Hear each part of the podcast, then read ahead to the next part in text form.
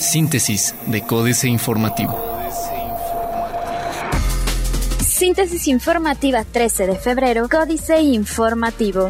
Códice Informativo. Grupo Ecológico de la Sierra Gorda ofrecerá talleres sobre impacto de los cambios de uso de suelo. El Grupo Ecológico de la Sierra Gorda Queretana brindará talleres en la capital del estado con el objetivo de dar a conocer la metodología para evaluar los impactos de cambios de uso de suelo que afectan a la población. De a conocer Patricia Ruiz Corso, directora de la organización. En entrevista, Ruiz Corso detalló que la intención es concientizar a las autoridades acerca de temas que no son considerados cuando se autoriza un cambio de uso de suelo, que, de no estar 100% justificado, ocasiona una disminución en la captura hidrológica, ocasionando así inundaciones. Roxana de Jesús Ábalos Vázquez, nueva titular de la Defensoría de Derechos Humanos de Querétaro. Roxana de Jesús Ábalos Vázquez rindió protesta como presidenta de la Defensoría de Derechos Humanos del Estado de Querétaro para el periodo comprendido de este 12 de febrero del 2017 al 11 de febrero de 2022. Lo anterior, luego de que en sesión solemne de pleno de la 58 legislatura de Querétaro fuera designada como presidenta de esta dependencia autónoma con 22 votos a favor. Hasta que la muerte nos separe, aquella frase que decían las parejas en el altar con la que se comprometían a mantener su matrimonio hasta que la muerte la separe, tal parece que ha quedado en desuso en Querétaro y en general en México. Y es que entre los últimos cinco años, más de 22.000 matrimonios iniciaron en la entidad un trámite de divorcio, de acuerdo con cifras del Tribunal Superior de Justicia de Querétaro, correspondientes al periodo entre el 1 de enero de 2012 y el 9 de febrero de 2017. Aún no hay presupuesto para convertir unidades de transporte público en este año, dice Semarnat. Para este 2017 aún no se cuenta con un presupuesto designado para la conversión del transporte público colectivo y taxis de diésel o gasolina a gas natural, ya conoceros Oscar Moreno Alanís, delegado federal de la Secretaría de Medio Ambiente y Recursos Naturales Semarnat, quien recordó que en 2016 se aplicaron más de 30 millones de pesos para la conversión de unidades en el estado. En entrevista precisó que con dicha inversión se lograron modificar 1.500 taxis y más de 300 camiones. Estos últimos representan cerca del 33% de las unidades que circulan en la zona conurbada, Querétaro, Corregidora y El Marqués, y mencionó que incluso no se descarta la posibilidad de que los mismos taxistas realicen estos cambios por su propia cuenta, pues los ahorros en la compra de combustible son representativos. El Universal. Estado, cuarto lugar en generación de empleos. Querétaro sin presupuesto para cambio a gas natural, informa Instituto Queretano del Transporte. Contrataciones en la capital aumentan 12%. Diario de Querétaro. Consumos del 14 de febrero dejan 433 millones de pesos. El Día del Amor y la Amistad en 2016 deja una derrama económica de 405 millones 220 mil pesos y para este año se esperan 433 millones 585 mil 400 pesos, lo que equivale a un incremento del 7% según estimaciones de la Cámara Nacional de Comercio Canaco local. Los sectores que más se favorecen, informa, en esta fecha son los relacionados con flores, chocolates, peluches, perfumes, dulces, accesorios de vestir, cuidado personal, teléfonos celulares, ropa, vinos y licores, gadgets, tarjetas virtuales, artículos electrónicos, joyas, zapatos, relojes y otros. Avalan patrullaje de los militares. Cambiarían nuevo sistema judicial, dicen PAN y PRIM. Nueva presidenta revisa la situación laboral de la Defensoría Estatal de Derechos Humanos. Plaza de Armas. Busca Colón el pago de predial de empresas del Aeropuerto Intercontinental de Querétaro. Solicitará el Ayuntamiento de Colón que dos empresas que se ubican en el predio del Aeropuerto Intercontinental de Querétaro firmen un acuerdo de pago y liquiden lo más pronto posible el adeudo que tienen de cerca de 13 millones de pesos. Así lo señaló el alcalde de Colón Alejandro Ochoa Valencia, quien detalló que ya están en pláticas con la Secretaría de Desarrollo Sustentable para que las empresas paguen el adeudo por concepto de predial. Marcos estrena mansión. El corregidor. Coparmex impulsa a proveedores locales.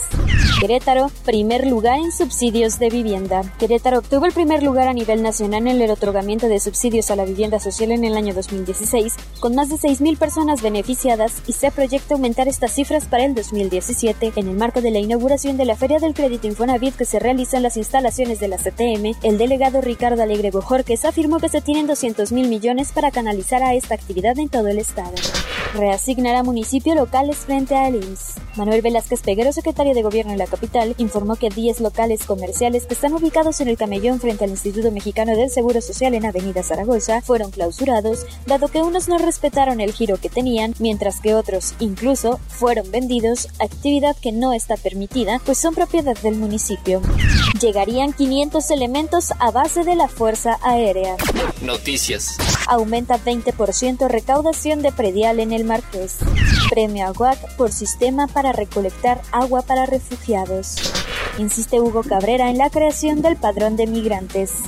Reforma guardan bancadas 342 millones de pesos de 2016. Los grupos parlamentarios de la Cámara de Diputados guardaron 342.1 millones de pesos de recursos públicos que recibieron en 2016. Esos ahorros no fueron reintegrados a la tesorería de la Federación, sino que fueron depositados en las cuentas bancarias de las fracciones, las cuales tienen un manejo discrecional por parte de los coordinadores parlamentarios. La bancada del PRI, partido mayoritario con 207 integrantes, se llevó durante ese año 464.3 millones de pesos, casi el 50% de los recursos asignados a las fracciones. Sin embargo, tiene guardada en sus cuentas casi la mitad de ese dinero, 201.7 millones de pesos. Quieren diversificar turismo extranjero. Quita iniciativa privada a Pemex Mercado de Gas LP, con la autorización a empresas privadas para importar libremente gas LP desde abril de 2016. Petróleos Mexicanos perdió parte del negocio de ese combustible durante el año pasado. Según cifras de la petrolera estatal, las ventas de gas LP cayeron 27% a 201 mil barriles diarios en promedio si se compara con los volúmenes vendidos en 2015. Desde el 2011, el último año del que se tienen cifras publicadas, las ventas de este combustible no habían registrado bajas para la petrolera. Sube 16% en Ciudad de México el costo de viviendas. La jornada. La pérdida del poder adquisitivo dañará el mercado interno, dice Centro de Estudios Económicos del Sector Privado. El Banco Interamericano de Desarrollo ha financiado este sexenio a México 13 proyectos sobre energía. En este sexenio, el Banco Interamericano de Desarrollo ha otorgado 65 millones de dólares a México para financiar 13 proyectos del sector energético, tanto gubernamentales como de empresas privadas. Además, analiza otorgar uno por 400 millones para apoyar la transición energética, respecto del cual no proporciona mayor información porque está en etapa de preparación, pero cuyo monto sería el segundo más elevado que recibe el país de un banco regional, solo superado por los 650 millones que otorgó en 2012 para la construcción de la planta petroquímica etileno 21 de Pemex y Mexichem, según reportes que el organismo difunde sobre sus actividades. Ingresos por turismo alcanzan nivel récord. Crece 6.2% la emisión de facturas. Excelsior. Advierten de riesgo en sector energético. Pese a ser un país petrolero, México depende cada vez más de las exportaciones de gasolinas, diésel, gas natural y gas LP para abastecer su demanda doméstica, ya que la producción nacional es cada vez más insuficiente. Para analistas del sector, esta situación no será superada aún con la implementación de la reforma energética, la llegada de nuevos capitales o la incorporación de producción adicional, lo que pone en riesgo la seguridad energética del país en el largo plazo. El contagio del gasolinazo y el peso a la inflación. Sin Tratado de Libre Comercio de América del Norte, siete estados afectados. Si en este momento el Tratado de Libre Comercio de América del Norte se extinguiera y nuestro país dejara de enviar sus 20 principales productos al exterior, el daño en exportaciones sumarían alrededor de 170 mil millones de dólares por año, 2 millones de trabajos y se verían seriamente afectados, por lo menos, siete estados, Baja California, Chihuahua, Coahuila, Nuevo León, Tamaulipas, Jalisco y Estado de México. En 2014, las exportaciones en cada uno de estos estados representaron más de 18 mil millones de dólares. México logra mayor generación de empleo en un mes desde enero de 2008. Internacional. El ascenso de Trump al poder quizás sea bueno para la economía estadounidense, asegura Fondo Monetario Internacional.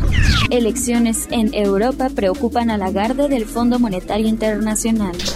Sesgo alcista se mantendría en principales monedas de la región, aunque políticas de Trump podrían frenar optimismo. América Economía. La apreciación de las principales monedas regionales podría continuar esta semana, ayudada por el alza en los precios de materias primas clave para naciones exportadoras y tras un ajuste monetario en México, aunque un eventual anuncio de reforma tributaria en Estados Unidos impulsaría al dólar. Las divisas latinoamericanas se fortalecieron la semana pasada tras robustos datos de la balanza comercial de China que iluminaron las perspectivas a corto plazo de los exportadores de materias primas e incrementaron la demanda por activos de economías emergentes. Gobierno de Colombia pasará reforma constitucional para financiar vías terciarias. Otros medios. Desarrollan drones capaces de polinizar. ¿Cómo crear, buscar y enviar un GIF en WhatsApp? Sepa qué marcas y modelos celulares ocupan estos presidentes. Financieras. Dinero. La marcha puso a temblar a Trump de risa Enrique Galván Ochoa. Ayer los mexicanos hicieron temblar a Trump pero de risa. Hay que ponerle puntos a las 10. México sí necesita frente a sus amenazas una marcha de millones de manifestantes, colmando el espacio de Chapultepec y el Zócalo con el alma nacional levantada como un muro contra el muro gringo, un gentío con sus voces anondadas por el himno nacional, alumnos y maestros de la UNAM junto al rector, como en aquella marcha del 68. Pero esa marcha no fue la de ayer, solo reunió a escasas 10.000 personas personas. México S.A. Trump xenófobo, Carlos Fernández Vega. Una tras otra, Donald Trump cumple sus xenófobas promesas de campaña con especial énfasis en la deportación y la ciudad de santuarios. Solo una sociedad enferma puede avalar ese tipo de prácticas y Estados Unidos, muy al estilo de los tiempos seccionistas, está partido en dos y en medio cuando menos 11 millones de personas corren el riesgo de ser víctimas de tales jaloneos por el pecado de buscar en otra parte las oportunidades de vida que les niegan en sus respectivos países países. Capitanes. Gerardo Gutiérrez Candiani. Este capitán lleva un ambicioso programa de atracción de inversiones en zonas deprimidas. Desde la Autoridad Federal de las Zonas Económicas Especiales, le corresponde cuidar que apliquen los descuentazos del ISR y de otros cargos fiscales a interesados en estas regiones. Políticas. Presidente Andrés Jaque Mate, Sergio Sarmiento. Presidente Andrés Manuel López Obrador, quizá tengamos que acostumbrarnos a la expresión. Si hoy tuviéramos elecciones presidenciales, el tabasqueño sería el ganador. En diciembre de 2016, en una encuesta de reforma, López Obrador con Morena aparecía ya en primer lugar con 29% frente a los punteros del PAN, Margarita Zavala con 26% y del PRI, Miguel Ángel Osorio Chong con 15%. Miguel Ángel Mancera del PRD aparecía en un lejano cuarto lugar con 9% por partidos. Sin embargo, el PAN estaba en primer lugar con 27%, mientras que el PRI y Morena quedaban empatados en segundo con 22%. El escandaloso museo de Evo Morales, el informe Oppenheimer, Andrés Oppenheimer no es extrañar que el presidente boliviano Evo Morales sea llamado burlosamente Evo Morales por sus críticos. Acaba de construir un museo de 7.1 millones para glorificar la historia de su vida. Y puede que ese sea uno de sus actos de autoglorificación menos escandalosos. Morales, un populista autoritario que fue elegido en 2005, presidió personalmente el 2 de febrero la inauguración de su museo en su remota aldea natal de Orinoca. Astillero, los ciudadanos no fallaron, Julio Hernández López. Fue un triunfo de la capacidad ciudadana de discernimiento por sobre el tradicional y antes tan eficaz aparato de manipulación y movilización organizado desde las cúpulas. Nunca antes la ausencia o el vacío habían subrayado de manera tan precisa la distancia entre los entes mediáticos, políticos, académicos y culturales, asociados o cercanos a los poderes, o críticos de ellos, pero en siempre cuidado revoloteo protagónico, y la conciencia y el ánimo populares adversos a los gobernantes, en este caso, en especial, un abierto encabronamiento contra Enrique Peña Nieto y la clase política en general. Síntesis de Códice Informativo.